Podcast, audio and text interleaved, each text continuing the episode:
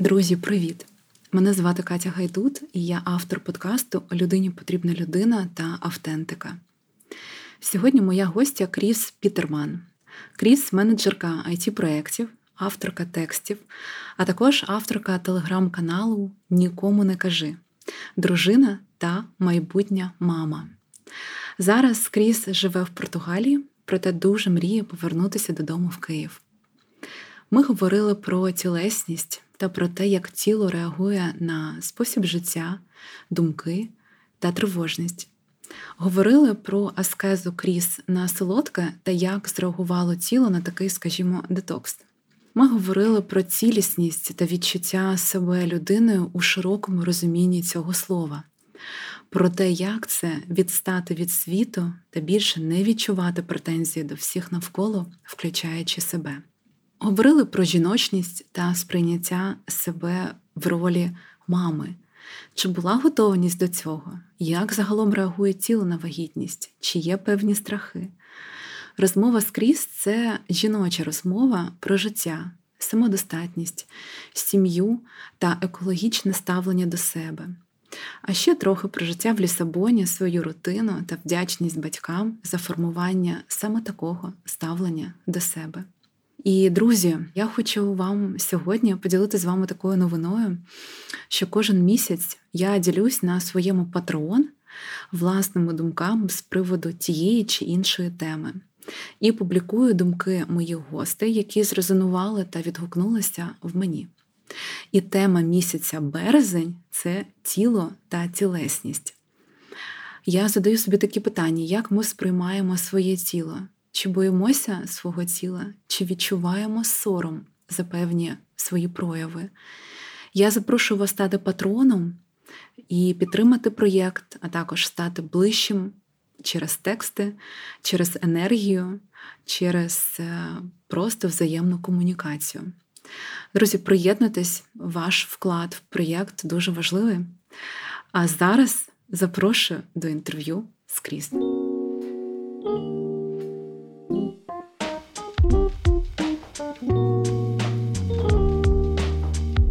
Кріс, привіт.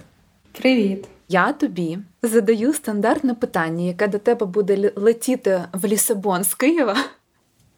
Хто ти? Боже, це найскладніше питання, мені здається, екзистенційне. Хто я? На яке я вже дуже давно намагаюся відповісти. Ну, якщо загальними фразами казати, то статус, який зараз е, зайняв е, вершину підесталу, це я українка. По-перше, дуже класно це розуміти зараз.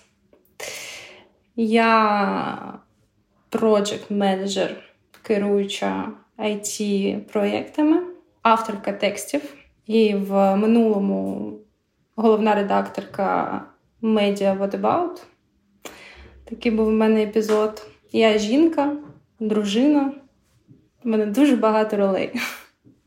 І всі ці ролі я якось в собі поєдную.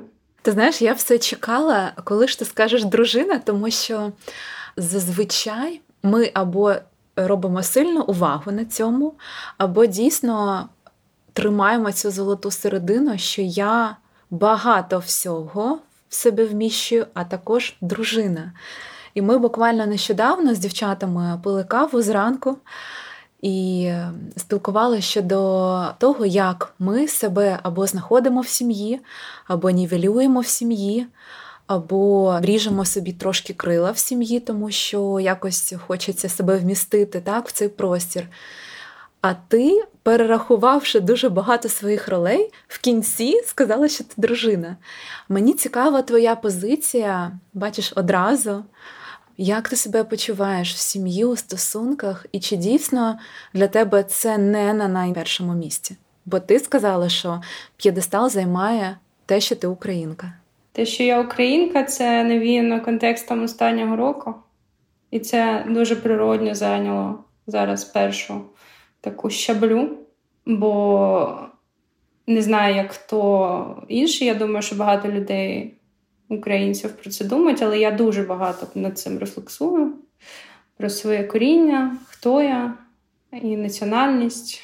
Тому, напевно, це зараз вийшло на першу позицію. Всі інші ролі не знаю. Напевно, що це вони мають якісь рівнозначні позиції в моєму житті. Я би не сказала, що позиція дружини десь там внизу. Ні. Бо я цьому теж приділяю якусь увагу, достатньо велику, насправді. От, е, І це для мене має значення. Це така важлива роль. Я багато приділяю цьому уваги, але це нативно якось виходить. Тобто, ну, це природня. Звісно, це праця теж. Але я можу сказати, що роль дружини е, привнесла дуже багато змін в моєму житті і в мені як в особистості, в тому числі. За останні там скільки ми вже разом. Давай так, не тільки дружини, а загалом ці відносини, які вийшли у статус дружини, вони дуже багато мені дали і дуже мене змінили. Мені так здається. Що саме розкажи, будь ласка, що саме в тобі змінилося з цим статусом, і як ти втримала себе, тобто як ти не війшла з головою у те, що ти дружина, а розвивала себе в різних напрямках? І як журналіст, і як проджект, і як жінка. Чому для тебе, як для українки, де є стереотип, що вийти заміж та народити дитину це все. Ну, типу, це це просто вершина всього. Так було раніше. Зараз у нас багато є різних і жінок, і прикладів, і зараз все це змінюється. От Мені цікаво, як в тебе в голові це влаштовано. Це сприйняття себе в сім'ї. Ти знаєш, напевно, що тут треба сказати дякую моїм батькам в першу чергу бо мене ніколи не виховували як людину, яка е, потрібно, щоб вона себе знайшла тільки в шлюбі та в дітях. Ні, для мене завжди мало значення. І так мене виховував мій батько і мати. О, обидва насправді дуже багато в це вклали. Що ти, по-перше, особистість в тебе є не тільки твоя жіноча сутність, а ти повинна ще бути професіоналом, в тебе повинна бути професія. Ти можеш себе шукати, ти можеш е, себе реалізовувати в інших сферах життя. Для мене завжди на дуже верхньому щаблі був розвиток, навчання. Я як е, професіонал, а вже потім я як дружина. От, Тобто, в мене ніколи не було пріоритету вийти заміж, е, народити дітей, бо я знаю, що ну, у нас є такі стереотипи жінок. Е, деяких, е, що оце наша найперша і найважливіша роль. Я так не вважаю і не вважала ніколи. Слава Богу, я думаю, що це пішло саме від батьків. Бо все своє життя я наслідую саме цей і приклад, і настанову життєву таку. І це мені дуже допомогло по життю, в тому, що я все одно відчуваю себе незалежною, відчуваю себе не, не тільки жінкою, а особистістю, такою цілісною людиною. І мені здається, що як наслідок я можу себе нормально реалізовувати повноцінно. І у статусі дружини, і у статусі там майбутньої мами, все, що пов'язано з родиною. Я тут одразу сформувала для тебе два питання. Перше, хто для тебе був роял моделлю в такому сприйнятті себе? І друге питання. Ти завжди кажеш, вважала себе особистістю. Коли ти вперше це відчула, що ти сформована особистість, що ти людина цікава і цілісна. А рол модел в мене завжди батько був і є от так от склалося. Це для мене людина, яка в собі уособлює дуже багато класних якостей, дуже цілеспрямована, дисциплінована, завжди знає, чого хоче, вміє цього досягати. Дуже з великим серцем людину. І коли мені потрібна якась порада, я завжди йду до батька. Тому батько завжди був для мене рольовою моделлю, і він дуже багато заклав в мені. І як жінці, як особистості. А так по життю дуже багато було людей, які вплинули. А можна, а можна ми тут трошки е, паузу? Що саме він в тобі заклав? От е, що, які поінти ти хочеш розказати? Я думаю, що він заклав мені оцю незалежність, яка в мені є, прагнення до незалежності, що я все можу сама, що в мене все вийде. Що якщо я буду докладати до цього зусилля, в мене все обов'язково вийде, все буде добре. Що якщо працювати, все вийде. Оце прагнення бути і незалежною, і самою собою водночас. Я думаю, що його заслуга також, як і мами, в тому, що я жінка і я багатогранна, що в мене дуже багато ролей, і в усіх всіх цих ролях я можу себе віднайти і реалізуватися, буде класно.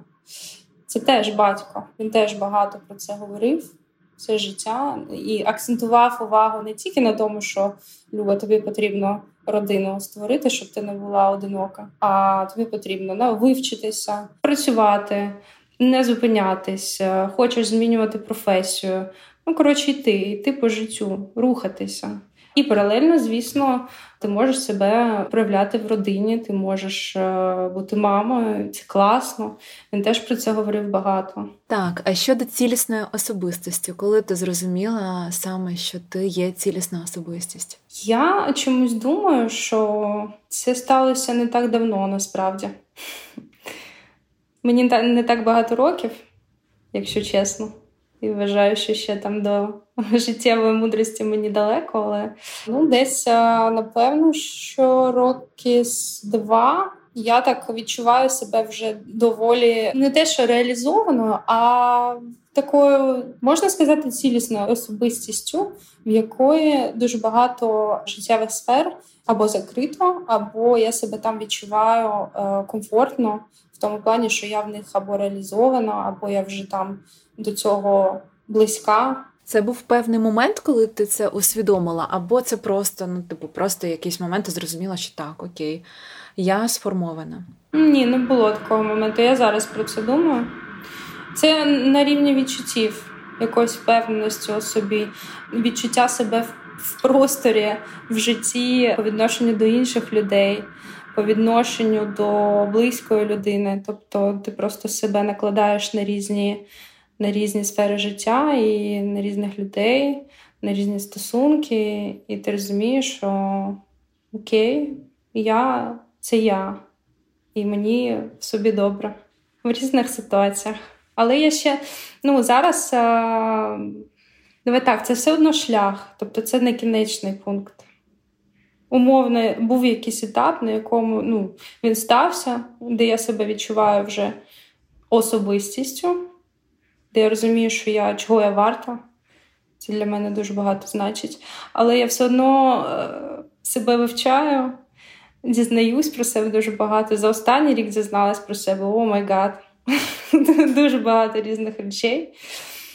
І я знаю, що там через умовних, не знаю, ну там три роки я буду іншою людиною. І, можливо, відчуття себе в мене буде зовсім інше. Може, я буду знов нецілісною. Не знаю. Зараз так. Це не константа 100%. Мені сподобалась твоя фраза про те, що ти кажеш, що тобі зараз в собі добре. Це дуже цікаве спостереження. Я також відчуваю такі стани періодично, не постійно, на жаль, але періодично. Це така, знаєш, внутрішня незалежність від соціуму, коли ти знаходиш свій власний дім всередині, і, в принципі, тобі не треба бути кимось задля когось. От і це моє таке сприйняття. А я хочу в тебе спитати твоє сприйняття цієї фрази. Як ти думаєш, що на це вплинуло? От е, це, в принципі, і взаємодія твоя з тілом, розуміння себе, взаємодія зі своїми думками, емоціями. От що ти закладаєш цю фразу? Блін, е, ти сказала про себе, що це не постійний стан, що ти в ньому якби буваєш, а потім з нього виходиш, не повертаєшся. У мене так само це залежить дуже від, е, від багатьох речей. І я теж в ньому не постійно, я не в дзені постійно, не там не постійно себе люблю на 100%. Якби Це такий змінюючий змінюючий стан. Знаєш, я навчилася, ну мені здається, за останній рік е, повертати себе в себе. Ну тобто, дуже багато ситуацій життєвих, коли от там подивилася стрічку в інстаграмі, не знаю, і така, блін, щось не те, знаєш, все там, якісь сумніви, щось а, починається там, я не тим займаюся, я там недостатньо гарна в цьому. А може мені там оцим зайнятися. І коротше, тебе починається розфокус, а потім я я навчилася відловлювати оце от, ці стани сумніву в собі.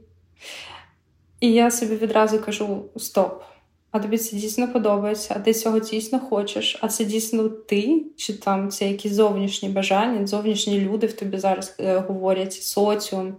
От е, І ці питання просто просто питання голові. В мене перманентний діалог з собою. Я багато з собою розмовляю. І це мені допомагає. Тобто це така фіксування реальності. Зафіксувалася, знаєш, що типу, так, стоп, це не моє. Там Я це те, я це мені подобається ось це. все. Можливо, в тебе є, до речі, якісь практики, які ти робиш для цього стану мені добре в собі. Як ти себе повертаєш, окрім питань? Тобто ти сказала, що ти задаєш питання собі і питаєш себе, це моє чи не моє. А що ще ти робиш, щоб е, повернути себе до себе? У мене немає практик, я не, на жаль, не медитую, не займаюся якимись а, тілесними практиками чи. Не знаю, можливо, езотеричними якимись речами. Я дуже далека від цього. На жаль, чи на щастя, не знаю. Ну, якби просто не дійшла до цього ще. Не відчуваю, що це там хочу в це занурюватись. Терапія дуже сильно допомогла мені в розумінні, які питання собі ставити, от е, як саме з собою розмовляти, як е, себе відловлювати на якихось реакціях. І це мені дуже допомагає. Це моя сама крутіша практика, яку я використовую. Терапія і розуміння своїх реакцій. І те, що я не виключаюся з діалогу з собою.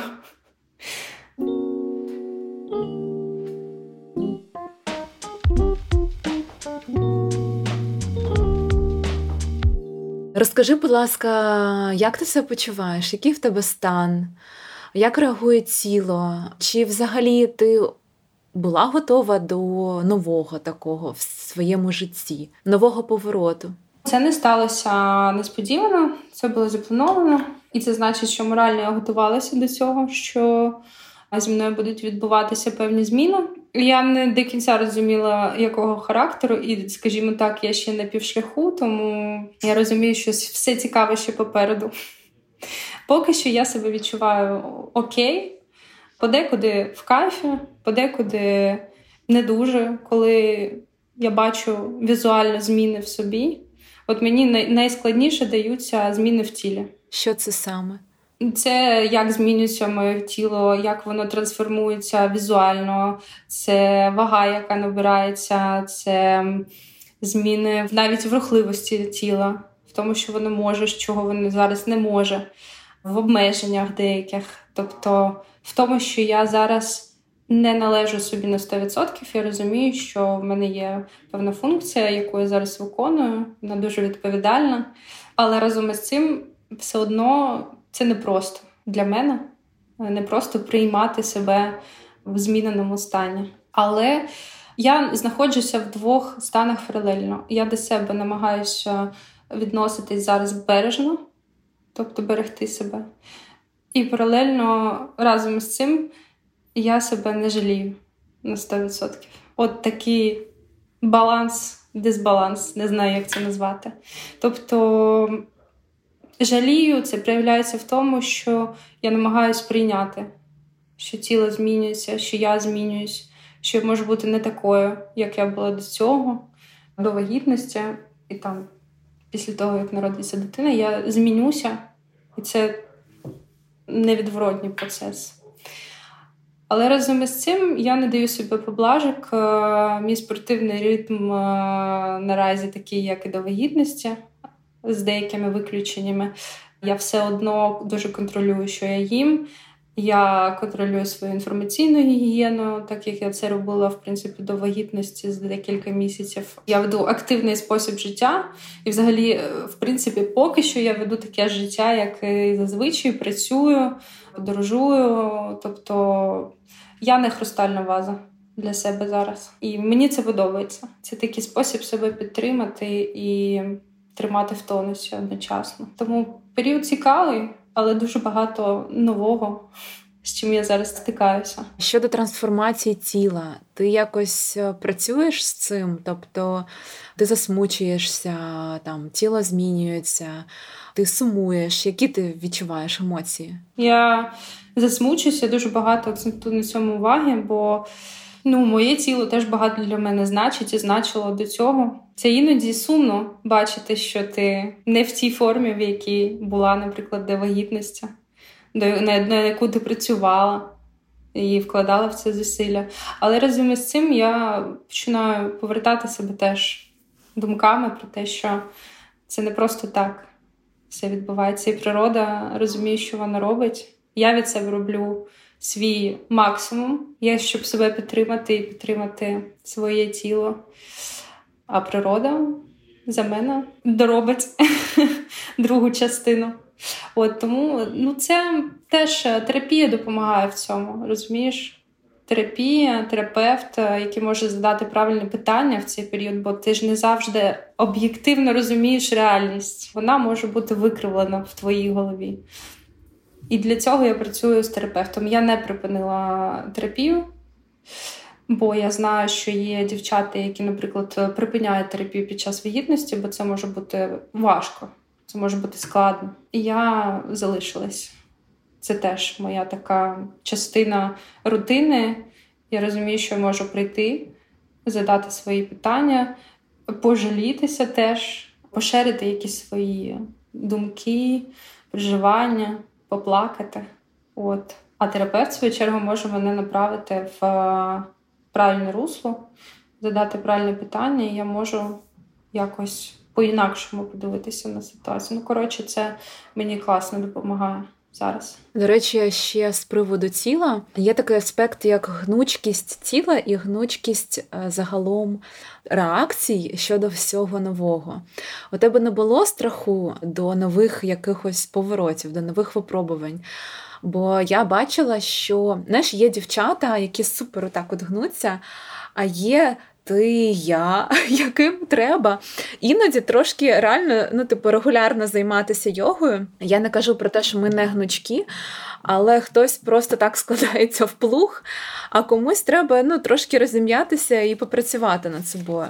Чи вважаєш ти, що ну, твій стан, твоя нервова система, твої думки пов'язані з тілом і з тим, як воно зажимається? Моє тіло точно реагує на мій спосіб життя і відповідно на мої думки і е, на мої стани емоційні. Це точно. Це я вже зрозуміла ще до вагітності, напевно, через рік після того, як почала постійно займатися йогою. На якийсь момент, ну от напевно, що рік пройшов регулярних занять, і я просто чітко відловила все.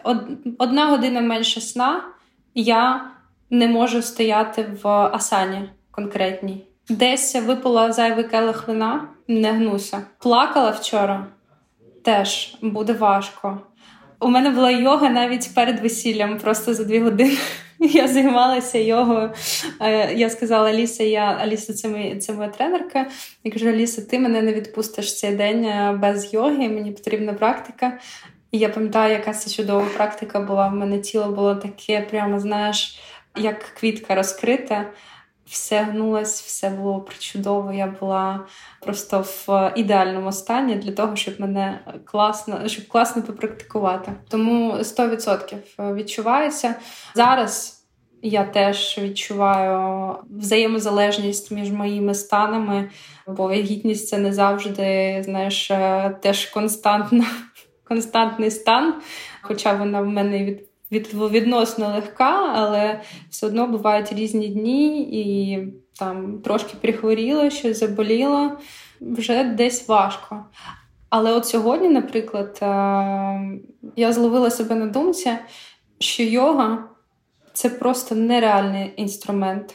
І я це зрозуміла якраз е, сьогодні, бо в мене дуже сильно боліла спина з одного боку. Не зрозуміло чому. Просто ну, от ось так щось десь або зажалося, або якісь, е, якась мишця. Година йоги, і мені легше, я просто інша людина. Як фізично, так і морально. Мене перестає хворіти спина, я себе відчуваю ще і енергійною відразу якийсь інший стан. Я зараз її по-новому відкриваю для себе і розумію, що я не хочу. Ну, я не хочу розставатися взагалі з йогою ну, наступний час. Не знаю, може, колись по життю я там скажу, що от все досить, я там більше не хочу цим займатися, але зараз я розумію, що ні, не готова я припиняти займатися. І, до речі, йогою я займалася. Оце єдиний такий спортивний е, фізи, фізична активність, якою я займалася з перших днів вагітності і до сьогодні. І сподіваюся, що я буду займатися нею до, до самого кінця, до родзалу. От. Це круто, коли таке налаштування. Перші три місяці я пам'ятаю, що я як тільки дізналася, я відразу відмінила всі свої функціональні тренування, які в мене були. Подзвонила Алісі, кажу, Аліса, в мене там шостий тиждень, все дуже так таке крихке, але ми не припиняємо. Давай щось змінювати. Ми залишаємося. І Аліса була зі мною всі ці перші, перші місяці. Ми там навантаження змінили його, але працювали. І це мені допомагає, допомагало. Я думаю, і я ставлю ставку на те, що це мені допоможе під час пологів. Мені ще цікаво в тебе задати питання щодо вагітності. В який момент ти зрозуміла, що так, ти хочеш піти в цей досвід, ти хочеш відкритися цьому всьому новому? Це було тоді, коли ти зустріла свого чоловіка. Це було там після весілля. І чи давив на тебе соціум у прийнятті цього рішення? Хочеться сказати, що соціум не давив, але давай будемо відвертими. Ну в нашому соціумі завжди є невеличка така доля. Social opinion, яка в тебе сидить там десь на підкорці, і ти про це не забуваєш. Ну я просто думаю, що треба бути відвертою з собою. Це якось все одно впливає. Але це не вирішальний фактор зовсім. Я про це не можу сказати, що це якось там сильно вплинуло. Це більше, напевно, що впливає е, з точки зору здоров'я. І завжди тримала в голові про те, що так, мені там стільки-то років, що я в теорії можу. Дати дитині з точки зору здоров'я, там, а коли краще це зробити. От, і Все одно там трошки ти про це замислюєшся. Це така практична сторона. А зрозуміла я, що я готова і не тоді, коли зустріла чоловіка, і не тоді, коли вийшла заміж. Це зовсім не пов'язані з цим речі. У нас ніколи не було тиску з його боку на мене, що от зараз там потрібно вже мати дітей. Ні. Скоріш за все, я думаю, що ми обидва чекали на той момент, коли я буду готова до цього. Я стала готова цієї осені. Я пам'ятаю цей момент, коли е, ми просто були на океані, сиділи на пляжі, мовчали, і я чомусь про це думала. І це, знаєш, як е, іскра така в голові пролетіла, що ця думка не викликає в мені дискомфорту більше. Бо раніше викликала дитина, інтеграція дитини в моє життя, в наше життя, моя роль як мами я себе в ній не бачила або бачила через якийсь час, але не зараз. А в той момент, коли от е, ми сиділи на пляжі, це був е, жовтень, напевно, що я тоді чітко відловила, що готова. І я думаю, що це пов'язано з тим, що я знову ж таки відчула, що я певною мірою, ну давай так, реалізувалася в професійному житті, тобто дійшла до якоїсь точки, де я впевнена, що я зараз можу собі дати час на материнство, або навіть не дати час, а повноцінно в ньому реалізуватися. Бо це ж е, зусилля, це треба прикласти до цього зусилля. Да? Це час, це ресурс, е, це дуже багато всього. Я зрозуміла, що я в терапії дійшла до якоїсь точки, де я закрила свої якісь проблеми такі нагальні, і начебто, знаєш, стала дорослою людиною. Тобто, коли ти доросла людина, ти можеш брати відповідальність за маленьку людину. Я відчувала, що я до цього моменту ще була дівчинкою такою, знаєш, з невирішеними питаннями, з претензіями до світу, до людей навколо. Терапія мені дуже допомогла в вирішенні цих питань. І я просто зрозуміла, що я вирісла, і зараз я готова віддавати і ростити маленьке життя. І оце, напевно, що дуже сильно мені допомогло в розумінні, що окей, да, зараз класний час. Плюс війна. Як би це не звучало парадоксально, війна надала такий поштовх до цього, коли я зрозуміла, що в світі завжди буде якийсь хаос, в житті завжди буде купа незрозумілих речей, е, незакритих питань, невирішених е, якихось е, сфер життя. Не знаю. Ну, коротше, буде купа знаків питання, але я в якийсь момент зрозуміла, що окей, ну ми це можемо все розролити. І дитина класно інтегрується в наше життя. Все це стало суперлегко. Але це це завдяки, Боже, ніколи не думала, що це скажу, що завдяки війні теж. Бо ми опинилися в ситуації, коли нічого не зрозуміло взагалі. І ми якось е, навчилися жити в цьому незрозуміло. І ще й дітей заводити. Я ще хочу задати тобі питання. Ти кажеш, що тобі терапія допомогла стати дорослою. Можливо, ти пригадаєш, е, це взагалі якісь сформовані були питання до світу, на які ти отримала відповіді, тобто які ти якось відпустила. Що саме спрацювало у цьому дорослішанні? Не можеш виділити щось одне або декілька, трошки привідкрити для всіх, з чим ти працювала, можливо, якщо захочеш. Терапія дуже сильно допомогла мені в пошуках відповідей на питання, хто я в цьому світі, в своєму житті. От просто таке дуже просте, але дуже складне питання, хто я. І це мені допомогло дуже сильно, як то кажуть, е, відстати від світу довкола. Тобто я дуже змінила своє ставлення до багатьох речей, до людей довкола. У мене було дуже багато претензій до світу. Ну просто загалом е, до відносин з людьми. Мені я дуже викривлено дивилася на цю реальність, як мені здається. І це мені дуже заважало жити. Було дуже багато. Знаєш, через питань, через незакриті питання до себе було дуже багато питань до людей довкола. І це дуже сильно заважало жити. Після того, як я зайшла в терапію зі своїми запросами, випросами і цими всіми питаннями, через якийсь час я розібралася з цим і зрозуміла, що мені стало легше дихати, стало легше спілкуватися через те, що я тепер знаю, хто я, що мені подобається, що для мене важливо, які в мене пріоритети, які в мене інтереси.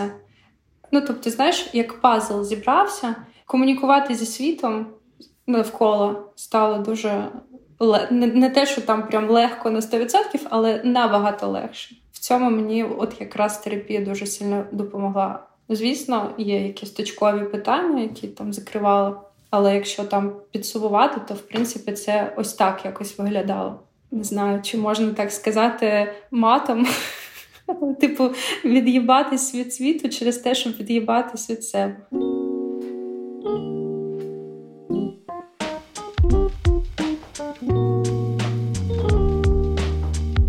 Ми будемо потихеньку закінчувати, і у мене є досить тривіальне для тебе питання, яке я ще не задала.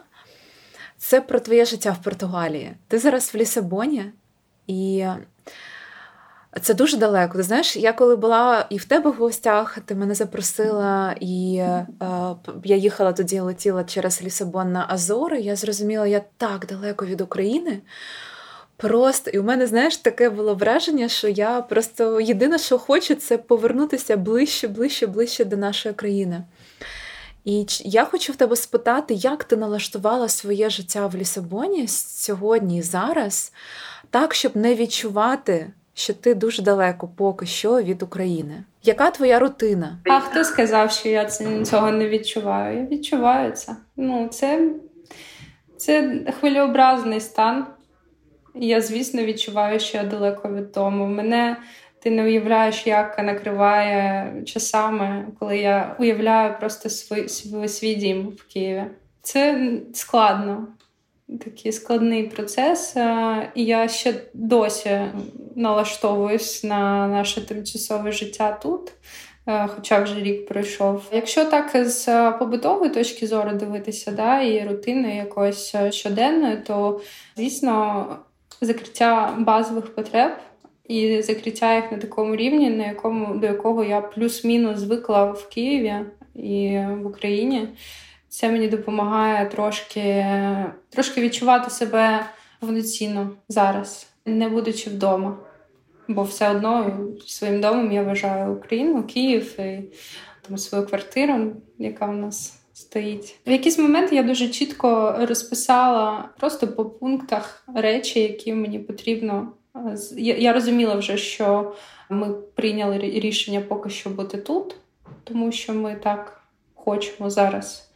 На то є свої причини. І для того, щоб я себе тут відчувала плюс-мінус комфортно, просто список речей написала побутових, які мені потрібні, щоб я себе тут, щоб мені було ок. Це якраз те, що становить е, щоденну рутину, щоденний якийсь е, побут, це житло, таке, яке я собі уявляю, умовно, да, в тих в тих межах, що мені зараз е, дозволяє Лісабон, бюджети, вибір. От Це їжа, до якої я звикла. Тобто я віднайшла тут ринки, я знайшла тут конкретні магазини і конкретні продукти, які мені потрібні для того, щоб просто на щоденному рівні я себе відчувала ок. Якісь такі речі. А так, е, це, звісно, соціум, який відіграє велику роль, і в нас це україномовне середовище, це українці, експати і ті, хто зараз перечікують війну. В принципі, ми не інтегровані в португальський, в португальський соціум, це логічно, бо ми все ще ментально і там головою в, в Україні у війні, у всьому цьому. От Наш наш соціум це українці зараз. І це це допомагає відчувати себе трошки вдома. Але це нікуди не дівається. Відчуття того, що ти далеко, що ти не не поруч з близькими, воно є, воно завжди як тінь з тобою ходить. Ти про це згадуєш періодично, а сумуєш. Це така своя особиста міні, міні-драма, з якою ми живемо. Але ми сподіваємось повернутися через якийсь час. Що каже твоя інтуїція, коли ви хочете повернутися? Коли ви плануєте? З народженням дитини це трошки ускладнюється відповідь на це питання. Бо я сама по собі, як мені здається, в плані війни трошки тривожна людина. І я не впевнена, що навіть е, там, не маючи дітей, просто там, будучи самотньою в Києві, я б залишилась. Не знаю. За тих обставин, які я зараз. Мені здається, що ні, бо моя ментальна, моя менталочка б цього не витримала. А маючи дитину, це складніше стає, бо є ще відповідальність за маленьку людинку, і поки що я не знаю. Але ми слідкуємо уважно за всім, що що відбувається, і, звісно, чекаємо найпершого моменту, щоб повернутися, коли ми зможемо відчути себе безпечно. Завершуємо інтерв'ю, і у мене таке до тебе питання на останок вже: що для тебе бути жінкою? Яке це проявлення сьогодні? Нещодавно для одного там проєкту мене питали це питання. Я над ним дуже довго думала. І я для себе сформувала дуже просте таке визначення, що таке бути жінкою для мене зараз. Це знати свої права та поважати це різноманіття прав в інших жінок. Буває, що це дуже складно насправді. Але коли ти приймаєш це, ти розумієш, що бути жінкою це бути різною, і це приймати це різноманіття у інших жінок.